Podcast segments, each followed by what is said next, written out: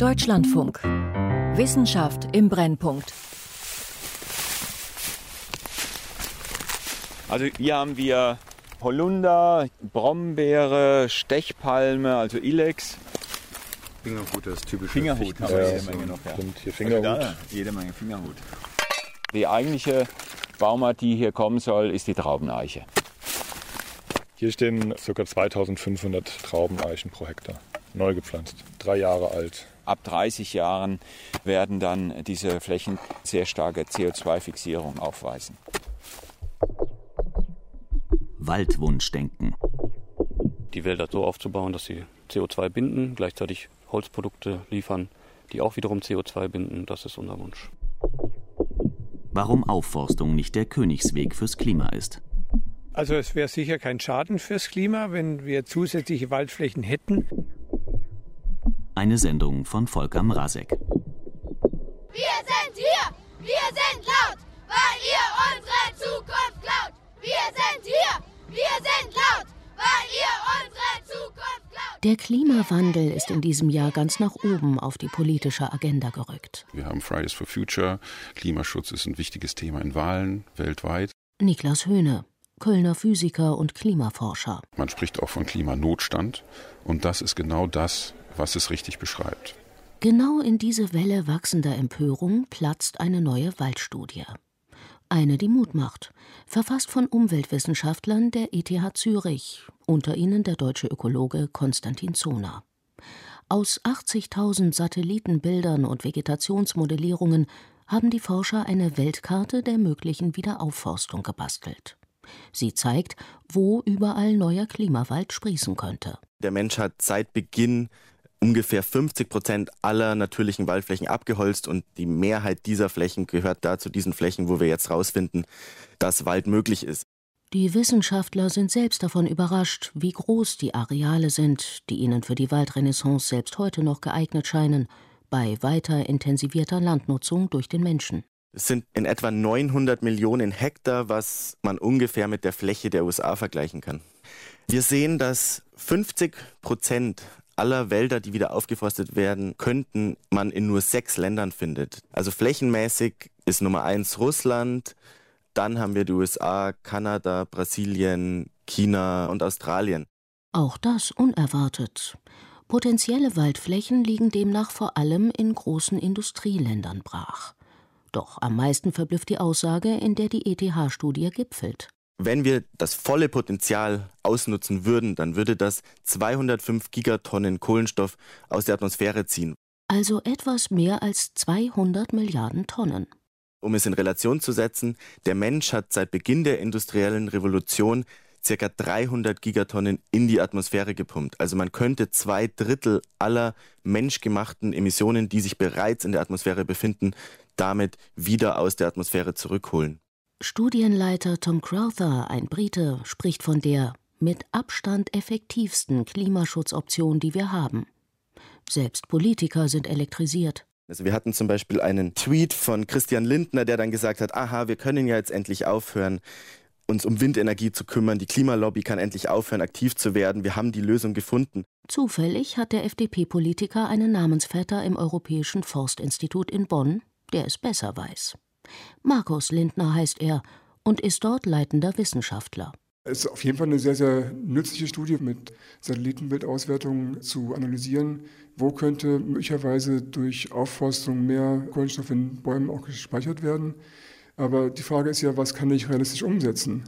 Dass man das Potenzial jetzt 100 Prozent erreichen könnte, ich glaube, das erwartet niemand. Es gibt verschiedene Gründe, die dagegen sprechen. Sie werden einem schnell klar, wenn man dieser Tage im Wald unterwegs ist. Eine forstkundliche Faktensuche. Der rechte hat Schleimfluss jetzt hier, der linke hat Schleimfluss.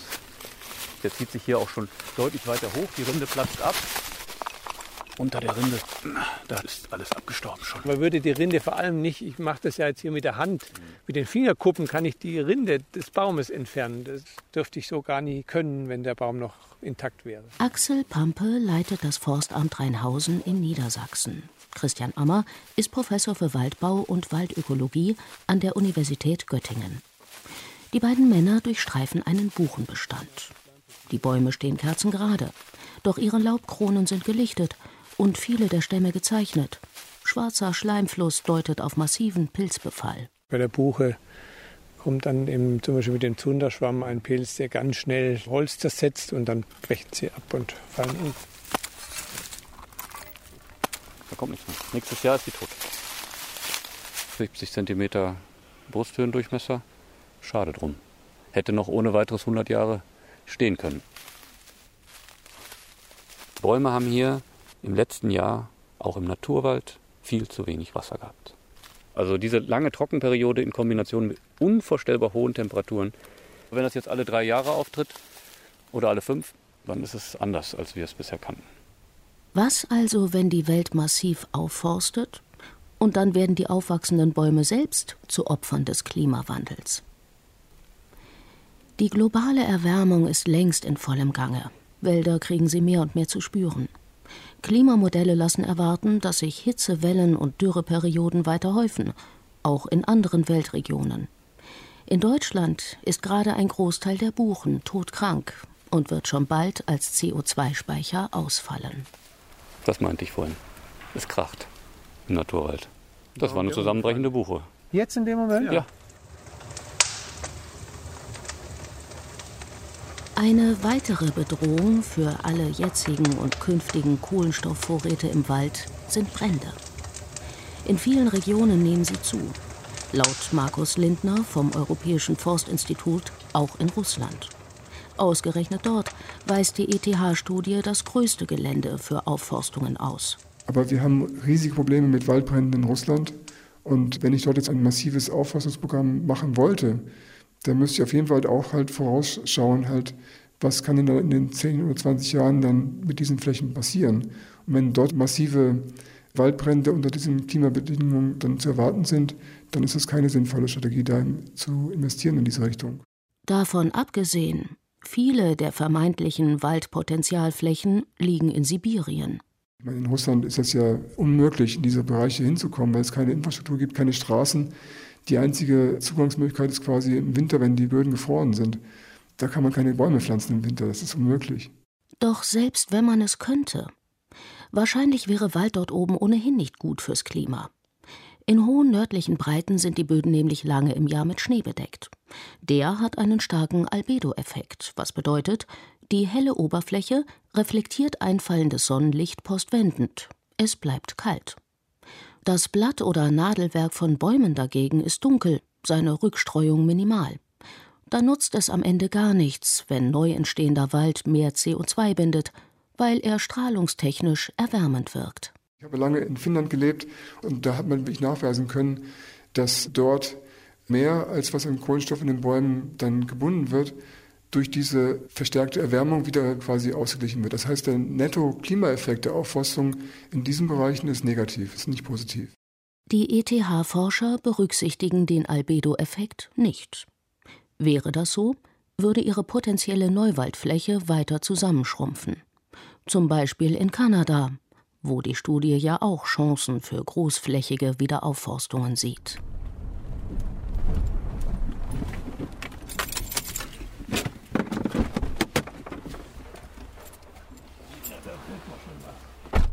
Auf ihrer Inspektionstour durch den Rheinhäuser Forst erreichen Axel Pampe und Christian Ammer ihr nächstes Ziel. Es ist ein Friedhof. Grabesstille herrscht hier allerdings nicht, im Gegenteil. Ein riesiger Holzernter und ein Rückeschlepper holen in Akkordarbeit fast alle Fichten aus der Fläche, die hier bisher in einer Monokultur wuchsen. Das war noch ein geschlossener, eigentlich unser letzter geschlossener Fichtenbestand bis vor ja, zwei bis drei Wochen. Und jetzt löst sich es komplett auf. Die Fichten sind das Opfer von Buchdruckern und anderen Borkenkäfern. Aber Tausende von ihnen bohren sich in die Bäume. Ja, wir kommen. Unter normalen Umständen würden die Nadelbäume viele der eindringenden Käferlarven wieder ausschwemmen durch verstärkten Harzfluss. Doch das kriegen sie nicht mehr hin. Dass die Rinde schon gar nicht mehr so wahnsinnig leicht abgeht, ist auch schon ein Zeichen dafür, dass der schon im Prinzip im Austrocknen begriffen ist. Da ist nichts mehr Nasses. Die Insekten haben leichtes Spiel. Heerscharen der Borkenkäfer vernichten derzeit komplette Fichtenbestände in Europa und in Nordamerika. So, gucken wir mal, was da so unter der Rinde sitzt. Oh ja. Ja, hier ist alles voller Gängen. Das ist eine Käfergroßstadt, das ist Shanghai oder Tokio. Das zeigt eindeutig, dass der Baum im Prinzip tot ist und es nur noch nicht weiß. Auch das eine Entwicklung, vorangetrieben durch den Klimawandel. Sie stellt Forstpraktiker vor große Herausforderungen, wenn sie neue Wälder als langfristige CO2-Hüter etablieren wollen. Vielleicht vor zu große.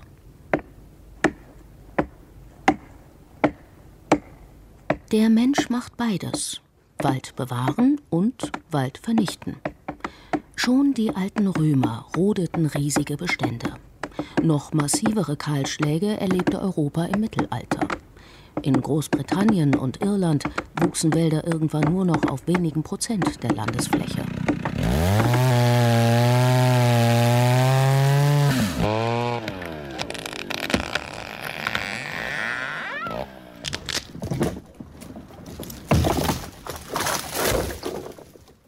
Heute steht in Nordengland auf knapp 500 Quadratkilometern einer der größten vom Menschen geschaffenen Wälder Europas, der Kielder Forest. 1927, in der Zeit des großen Umdenkens, beschloss man, die Gegend wieder aufzuforsten. Inzwischen blicken Förster also auf fast 100 Jahre Erfahrung mit der Wiederbewaldung zurück. Genügend Zeit, um auch Fehler zu korrigieren. Nur jetzt wirft der Klimawandel alle vorliegenden Konzepte womöglich über den Haufen. Für Markus Lindner ist Irland hier ein treffendes Beispiel. Wo eben von fast, ich weiß nicht, waren es 4 Prozent Waldfläche, doch deutlich größere Flächen unter Wald gebracht worden sind. Jetzt wachsen diese Bestände auf, diese Aufforstungsflächen, und werden zunehmend jetzt empfindlich gegenüber zum Beispiel den starken Stürmen, die regelmäßig auf Irland treffen. Also wir werden in Zukunft uns Gedanken machen müssen, wie kann ich die Bestände standhafter machen, damit sie mit solchen Störungen besser umgehen können.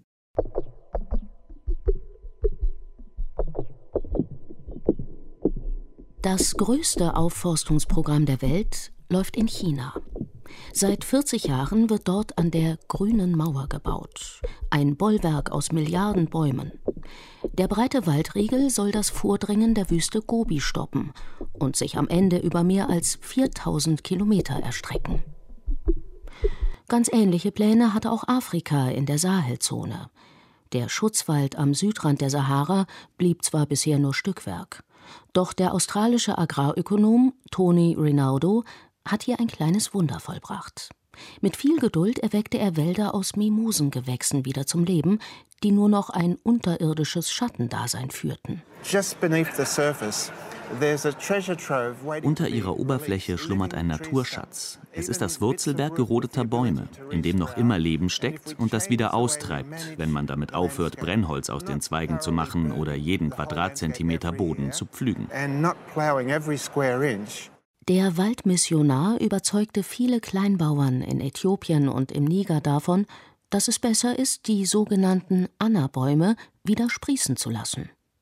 Großer Aufwand sei damit nicht verbunden, erzählte Rinaldo auch schon in Bonn auf dem Weltlandschaftsforum.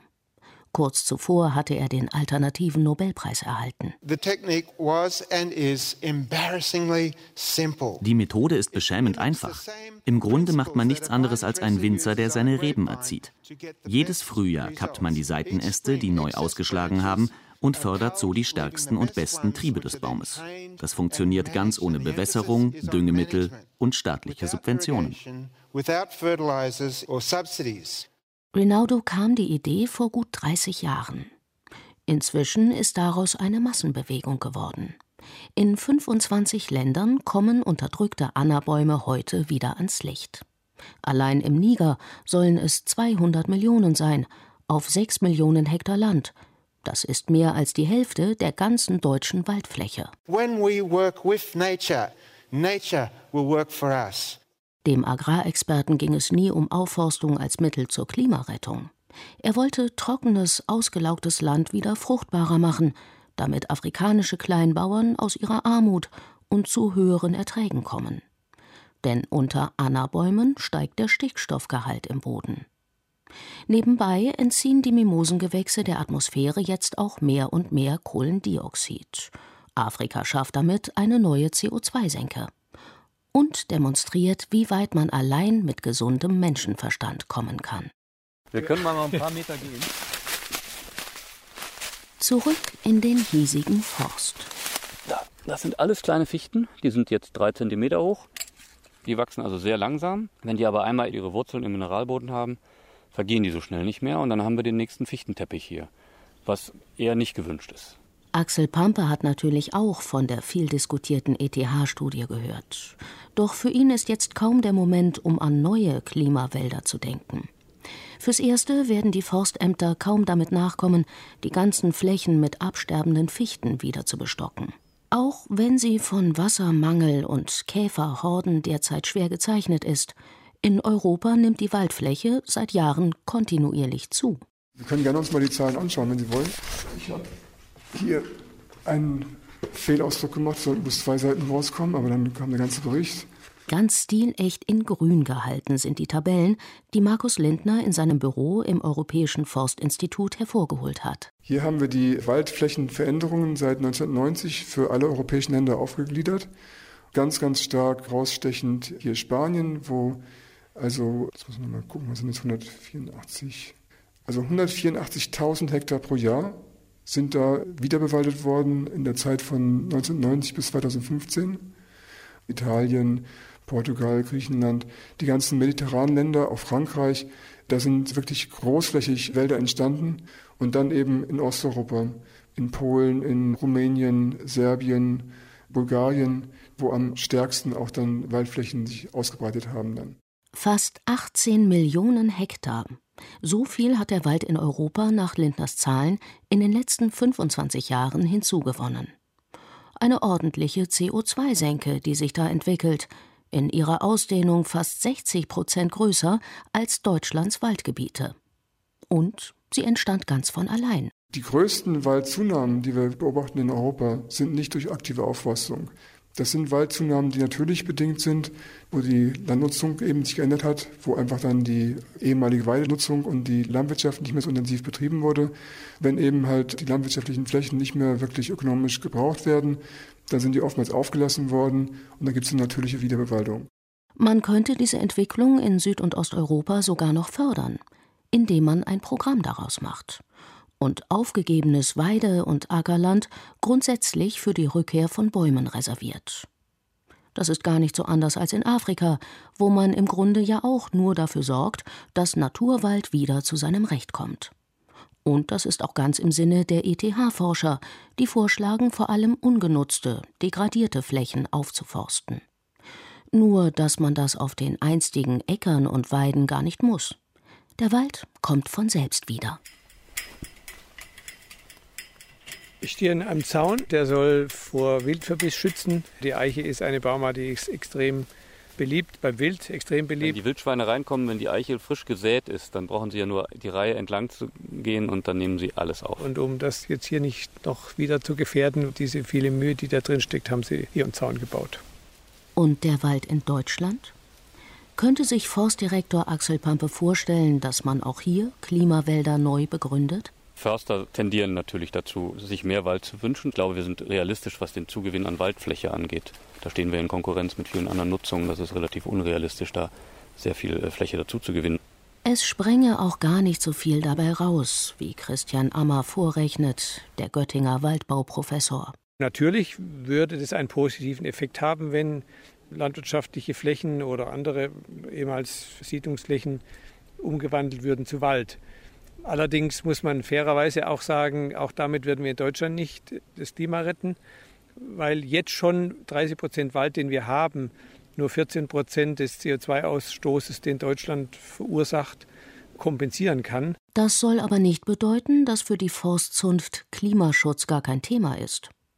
Es gibt durchaus Überlegungen, die CO2-Aufnahmekapazität deutscher Wälder zu steigern. Die Zukunft gehöre ohnehin Mischwäldern, betont Matthias Nieser, Leiter des Waldschutzmanagements in der Forstverwaltung von NRW.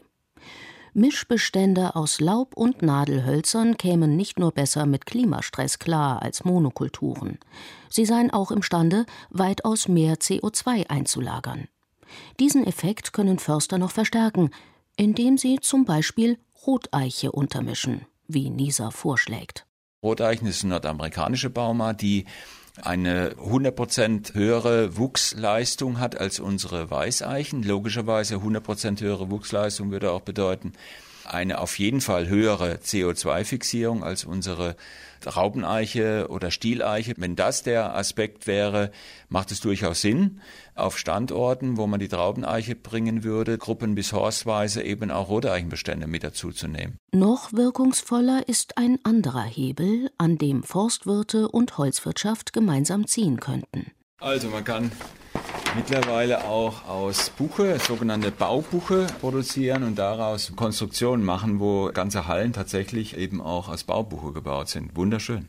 Wälder sind nicht nur eine starke CO2-Senke, weil ihre Bäume das Treibhausgas fortwährend aus der Luft saugen und in ihrer Biomasse einlagern, sondern auch, weil das Holz zu langlebigen Produkten verarbeitet wird, was mit in die Bilanz eingeht. Jeder Dachstuhl, jedes Möbelstück, was aus Holz produziert wird, ist ja ein CO2-Speicher. Darüber hinaus gibt es aber noch weitere wichtige sogenannte Substitutionseffekte.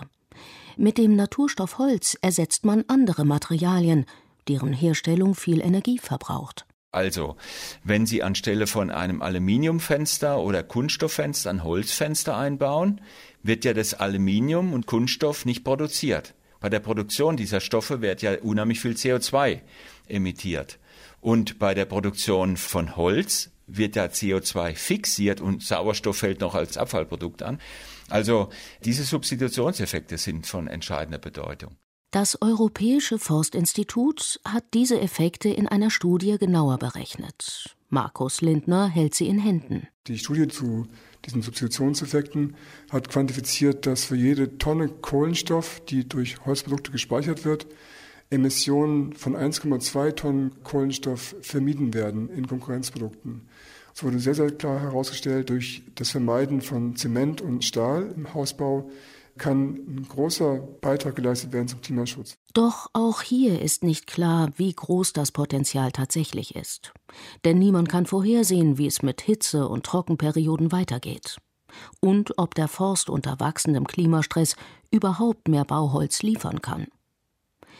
Für Christian Ammer ist klar, dass wir auf ein mediterranes Klima zusteuern.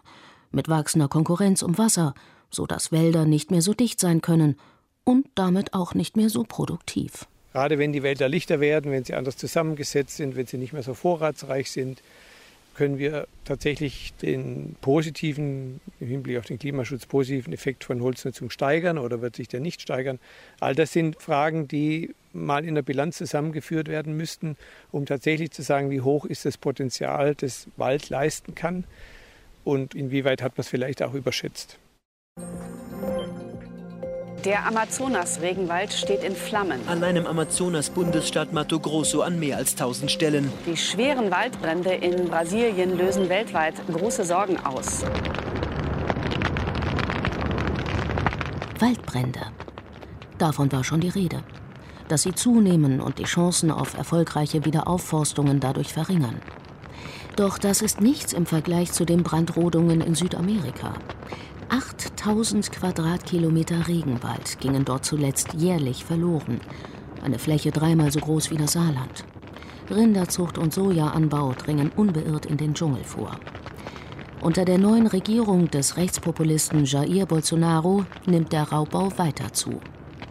Ein Klimafrevel.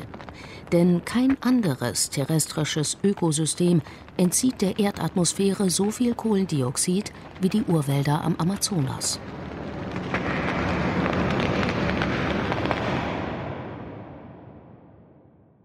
Niemand weiß, wie viel von den 900 Millionen Hektar Aufforstungsfläche aus der ETH-Studie am Ende tatsächlich bewaldet sein könnten. Doch solange die Tropenwälder weiter so stark schwinden, so lange nutzen Aufforstungen anderswo dem Klima wenig. Markus Lindner. Wenn man jetzt global auf den Wald schaut, dann ist das Hauptproblem natürlich die Freisetzung von Kohlenstoff durch Waldverluste. Das war vor 20 Jahren nicht anders, ist heute genau das Gleiche. Wir können am meisten erreichen, wenn wir halt jeglichen Waldverlust eben halt verhindern. Man darf auch eines nicht außer Acht lassen.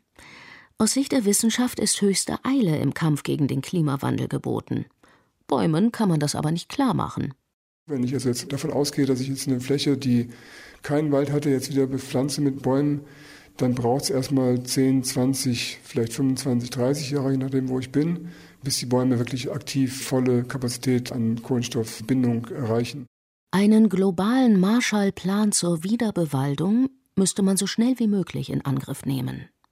Darauf dringt ETH-Ökologe Konstantin Zoner auch noch aus einem anderen Grund. In der Zukunft wird sich eventuell ein Teufelskreis in Gang setzen. Je mehr Klimawandel wir haben, desto weniger Wälder werden möglich sein. Es gibt sogenannte alternative Zustände in Ökosystemen. Wenn wir einen Wald haben, dann erzeugt dieser Wald seinen eigenen Regen und es wird weiterhin feucht dort bleiben. Wenn wir eine Wüste erzeugen, dann ist es in dieser Wüste ständig trocken.